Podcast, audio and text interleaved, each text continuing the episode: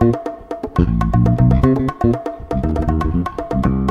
Você está diante de uma estante cheia de livros, correndo seus dedos para escolher aquele que vai te oferecer uma aventura, uma viagem dentro da sua própria casa naquele momento. E você se depara com um livro cujo título é A Louca da Casa. Um livro publicado por uma escritora é, espanhola, madrilhena, a Rosa Monteiro, no ano de 2006. Essa escritora, que também é jornalista, que na infância vivenciou a tuberculose, né, traz uma série de experiências na vida essa é a escritora, esse é o título do livro. O que você espera de um livro desse? Quem você imagina que seja a louca da casa? Que tipo de história você acha que te aguarda? Talvez por impulso você se identifique com o título. É sobre essa obra que nós vamos falar hoje. Quando você pega esse livro em mãos e vai lá na ficha catalográfica, nos dados bibliográficos desse livro, você encontra lá a informação romance espanhol. Então, automaticamente já, já, já se deduz, já se supõe que estamos diante diante de uma obra de ficção é, que vai trazer um enredo, uma narrativa, com acontecimentos é, encadeados numa sequência, numa estrutura linear de início, meio e fim, tal como a gente aprendeu na escola, como a gente aprendeu na educação básica, né? De que o gênero narrativo é o gênero que conta uma história pela voz do narrador e que traz, né, uma série de personagens e o romance se enquadra como gênero narrativo. Mas não é o caso de A Louca da Casa, de Rosa Monteiro. É um livro muito, muito diferente. É um, é um livro que nos impressiona por por sua distinção, por seu movimento fora né, da, da, linearidade, fora da tradição, fora da curva. Eu diria até que a, a Louca da Casa é uma obra que mostra, que prova, né? Tudo aquilo que a gente pensa que um romance pode trazer de mudanças, de transformações ao longo do tempo, essa é uma obra que consegue materializar muito bem isso. Porque ao mesmo tempo que a gente tem a impressão de que A Louca da Casa é uma autobiografia metaficcional ou uma autobiografia fictícia, né? Olha que coisa mais maluca, autobiográfica biográfico, a autora falando de si mesma, mais fictício. A gente pensa também, a gente tem diante de nós também uma espécie de autobiografia metaficcional. Então nós temos um texto literário que vai tratar da própria literatura, né, que fala da própria literatura. E no final das contas, o título A Louca da Casa faz referência mesmo a, a um dos elementos mais importantes para a produção literária, para a produção ficcional, que é a fantasia, a imaginação, a capacidade de conceber realidades outras, personagens outras, acontecimentos outros. E a Louca da Casa é a grande homenageada dentro desse, desse romance, dentro dessa obra de Rosa Monteiro. Mas não só a Louca da Casa, não só a imaginação, como dizia Baudelaire, né, a rainha das faculdades, né, a rainha da capacidade criativa, mas a própria literatura, a própria palavra, o próprio texto literário e o próprio romance são, são elementos, são partes muito homenageadas, muito enaltecidas dentro dessa maravilhosa obra de Rosa Monteiro. Então, de certo modo, em, em A Louca da Casa, nós temos é, um, uma mistura de gêneros. Parece até um experimento literário. A obra tem um forte caráter ensaístico, né, de, de fazer crítica mesmo, de tecer considerações sobre a literatura, sobre o romance, sobre os autores, né, sobre o papel do autor, da autora, do artista, sobre o lugar da, da mulher na literatura, né, da, da mulher como personagem, da mulher como escritora. Todas essas questões que, que já foram e ainda são muito importantes para debater na teoria e na crítica literária são colocadas aqui de uma maneira crítica, de uma maneira ensaística, mas também há elementos mesmo de criação, elementos fictícios, elementos que apontam mesmo para uma conotação da linguagem literária, a linguagem literária e as suas metáforas, a linguagem literária brincando com as figuras de linguagem, com a ironia, com a verdade e a não verdade, é explorar e, e de certo modo até transgredir com esses limites que durante muito tempo a gente acreditou que eles estavam estabelecidos e que eles eram inabaláveis, é que são os limites que são colocados entre verdade e mentira, entre ficção e realidade. Houve um tempo em que, que era possível achar, acreditar que esses limites eles separavam muito bem a ficção da realidade, a invenção do acontecimento empírico, né, da realidade empírica. Mas hoje a gente já não tem mais isso tão bem delimitado, né? Passamos por muitos questionamentos, por muitas narrativas que colocam à prova a nossa inserção na realidade, ou pelo menos questionam e problematizam isso, de modo que a gente fica dias e dias com isso na cabeça. E Rosa Monteiro brinca muito bem com isso. Eu penso até que esse livro me surpreendeu, eu diria até que esse livro me surpreendeu, porque em, em tempos tão, tão complicados, de uma delicadeza tão dolorida, tão dolorosa que nós estamos passando ultimamente, fica muito difícil achar uma literatura, um, uma escrita literária que eh, nos enriqueça de, de forma intelectual, que atribua à nossa vida novos sentidos, novos significados e que ao mesmo tempo nos divirta, nos alegre. Porque em geral, a, a literatura, quando vai falar das, das questões humanas, da condição humana, das questões da arte, sempre toca em pontos que nos incomodam, pontos que nos deixam intrigados, angustiados. É um livro como Ensaio sobre a Cegueira, né, sobre o qual falamos recentemente, obras do Franz Kafka, por exemplo, obras dos realistas do século XIX, são sempre obras que provocam em nós um mal-estar, talvez até um ceticismo em relação à humanidade, né, uma melancolia, uma tristeza em relação à humanidade. Mas essa, essa obra, esse texto de Rosa Monteiro, traz uma leveza que não é uma leveza, eu vou, vou me arriscar a dizer isso, né, com muito cuidado, não é uma leveza falseada, embora seja fictícia, não é uma leveza falsa porque é uma leveza da linguagem. É como a linguagem nos envolve, é como a linguagem nos insere dentro daquele universo em que a autora está discutindo sobre a composição literária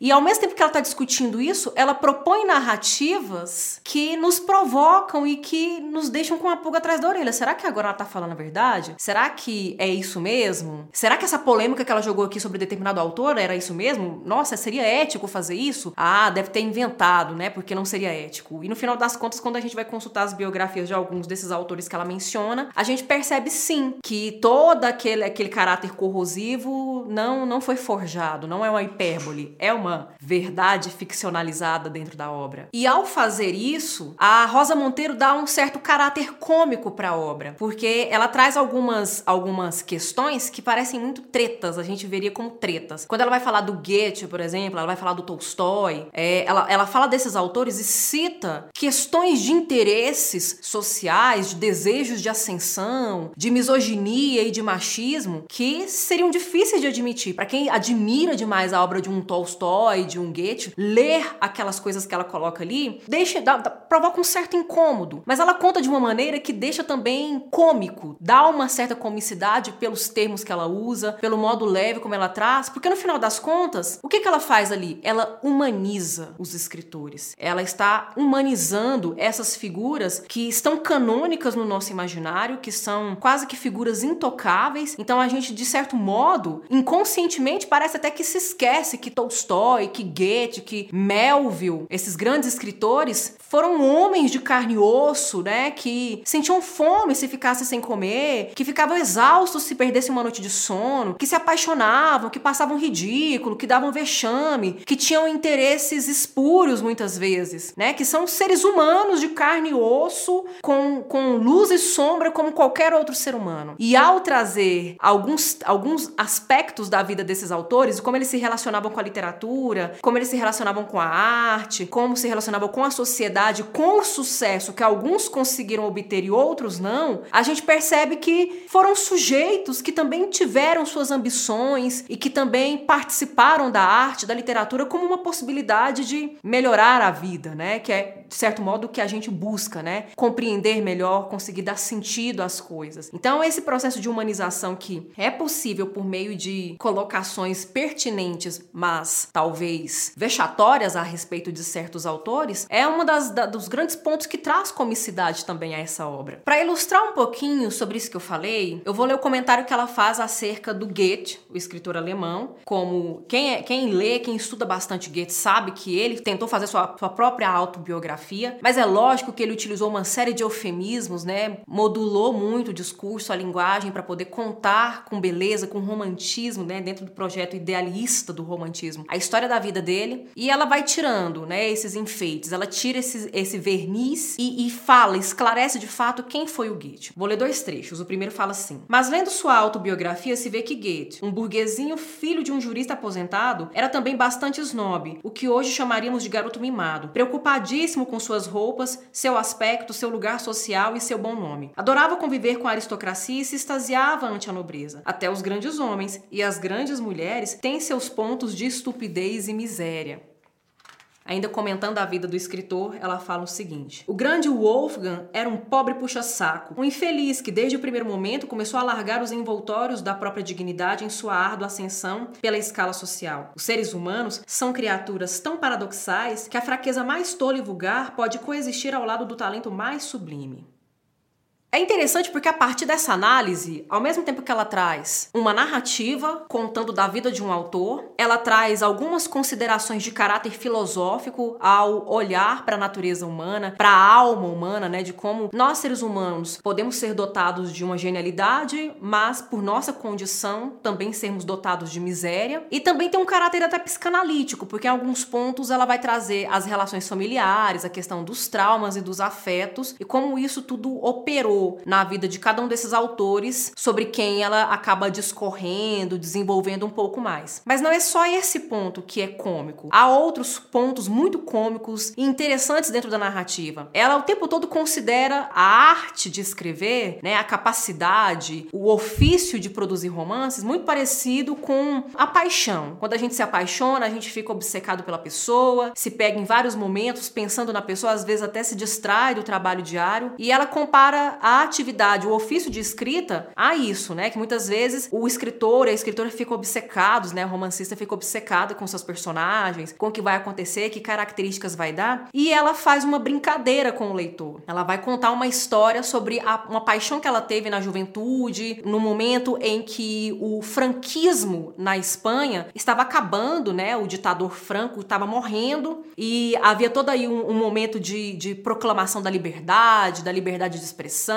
da liberdade sexual. Ela, inclusive, se considerava hippie nessa época por conta do seu comportamento, dos seus trajes, do modo de levar a vida. E ela se apaixonou por um ator hollywoodiano que era muito famoso na época e estava fazendo filmes, gravando filmes ali com um diretor espanhol que era namorado de uma amiga dela. Ela conta essa mesma história três vezes de três formas diferentes. É muito impressionante. É cômico porque você vê a história pela primeira vez e o primeiro movimento é fechar o livro, ir lá no Google e pesquisar quem é o meme que aparece em A Louca da Casa de Rosa Monteiro. Aí você não acha, mas você acha ensaios e artigos sobre A Louca da Casa e você fala: Não, eu quero terminar de ler porque eu não quero spoiler. Eu quero saber se, vai, se ela vai retomar essa história. E de repente, num capítulo lá na frente, ela conta de novo essa história e vai falar de novo da paixão como ofício de escrita e volta o personagem M, volta esse ator famoso, mas a história agora tem outros desdobramentos, é, outros labirintos, outros cenários. Então, de certo modo, ela nos coloca numa berlinda. A gente aceita isso como verdade. Se a gente for aceitar, a gente tem que fazer um pacto com a escrita, com o livro, com o autor. E aceitar que dentro daquele contexto, daquela configuração, é a verdade, mas não a verdade da realidade empírica em que nós vivemos. É a verdade da ficção, é a verossimilhança. Tanto é que ela conta a mesma história, com as mesmas personagens, mas com incidentes completamente diferentes, e isso também é muito engraçado e muito divertido. Outra figura importante que ela, ela coloca, e essa é muito intrigante, porque em vários momentos ela fala que o romancista é um sujeito fragmentado. Para conseguir mesmo dar voz a personalidades tão consistentes, tão bem construídas, é preciso mesmo ser fragmentado, é preciso se projetar, quase como se fosse um transtorno de personalidade mesmo. Ela faz isso conosco no livro. Ela se fragmenta, ela fala que tem uma irmã gêmea chamada Martina e que essa com que essa irmã muito diferente dela, né, que ela tem uma vida mais livre, essa irmã já é mais mais a dona de casa, a fazedora, né, a mantenedora, aquela que compõe, constitui família. Elas são muito diferentes, não são semelhantes fisicamente, elas apesar de gêmeas não são gêmeas idênticas, mas o problema é que será que Martina existe? Será que na verdade Martina não é uma projeção de Rosa Monteiro dentro da obra? Porque quando a gente vai procurar informações sobre a escritora, vai buscar a biografia dela, as informações familiares, a gente descobre que Rosa Monteiro não teve nenhuma irmã, apenas irmão. E para finalizar a fala sobre essa essa Martina, a quem ela dedica o livro, eu vou ler o trecho justamente em que ela fala como ela se refere a Martina. Que figura é essa? Que pessoa é essa? Para Martina, que é e não é, e que não sendo, muito me ensinou. É essa dedicatória e essa menção que ela faz a Martina, que é uma pessoa de quem a gente suspeita da não existência, a gente entende apenas como existência fictícia, né, como personagem, remete muito ao que muitos teóricos da literatura vão falar sobre a personagem da ficção. O Antônio Cândido fala sobre a personagem do romance, Humberto Eco fala sobre as personagens marcantes da literatura. A gente tem a figura não do Homo sapiens sapiens, mas é a figura do Homo fictus, que mesmo que não tenha existência corpórea, material, física, possui existência é, afetiva, psicológica, intelectual, emocional. E por mais que, assim como Martina, né, para ela pode ser assim como um Hamlet ou um, um Raskolnikov, Emma Bovary são para nós. Não existem como pessoas, mas existiram e existem como personagens no nosso imaginário e por sua consistência, por portar tão bem, representar tão bem a condição humana, muitas vezes até conversa com a gente, representa a gente e nos possibilita reflexões que mudem ou mudam